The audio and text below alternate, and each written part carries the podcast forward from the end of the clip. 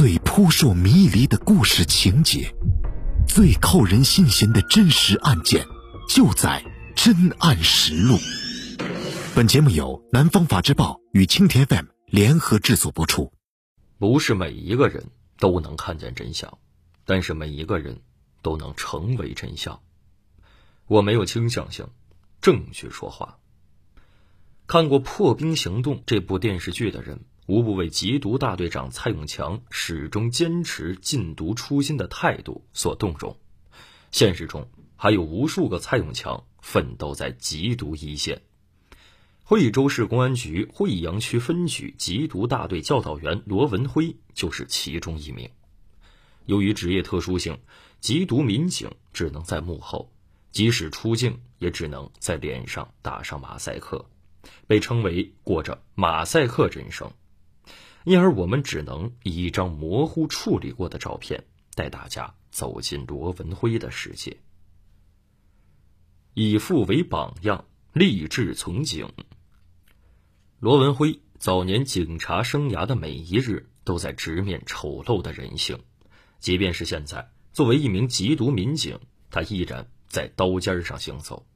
但问他后不后悔？他只说了这么一句话：“这，就是我该做的。”罗文辉之所以选择从警，有很大一部分原因在于其父亲。罗文辉的父亲为人正义，在改革开放前就是当地公社的公安特派员，每天耳濡目染刚正不阿的公安民警形象，深深烙在年幼的罗文辉心里。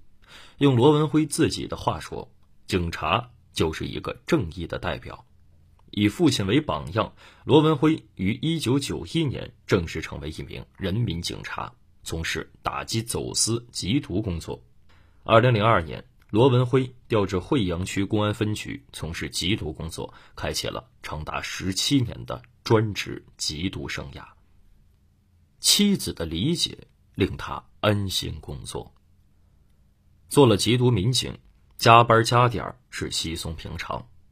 罗文辉把大部分时间花在了工作上，对自己、对妻儿，他都欠下了太多的债。新婚燕尔，他放弃婚假，在岗位上加班加点儿。妻子生产时，他在蹲守涉毒嫌疑人的第一现场。无数次因为忘我工作，他没法兑现陪儿子去公园的承诺。从事缉毒工作多年，罗文辉最想说对不起。和谢谢的人就是妻子，正因为妻子的理解与支持，他才能全身心的投入到工作中。抓捕毒枭大多是夜间行动，夫妻俩常常在睡梦中被电话声惊醒，其妻子总是抹一把凉水，拍拍脸，然后帮罗文辉找来警服、鞋子，并总在罗文辉出门时温情的叮嘱一声：“小心点儿。”每当罗文辉工作完，拖着疲惫的身子返回家中时，其妻子都会从床上一跃而起，为他端来一盆热水擦脸，端上一碗可口糖水解乏。奋战缉毒一线，多次立功。罗文辉钟爱警察这一职业，参加公安工作二十八年，在一线缉毒岗位工作十七年，这在全市缉毒警察里面。算是凤毛麟角。从警以来，他先后主办、参与破获各类毒品案件三百余起，抓获涉毒违法犯罪嫌疑人六百余名。因工作表现突出，他曾荣立个人二等功两次，个人三等功五次。二零一三年四月，在惠州市雷霆扫毒最关键阶段，惠阳区公安分局沙田派出所民警在工作中发现。沙田镇东明村尾米塘村一果树下停放有一辆套假牌的小轿车，车内物品全部用布遮盖，疑似涉毒。于是沙田派出所立即将此情况汇报给惠阳区公安分局缉毒大队。随后，罗文辉随队赶到现场，撬开车门后，发现车内及车尾箱内有十二包用化肥袋包装的可疑物品。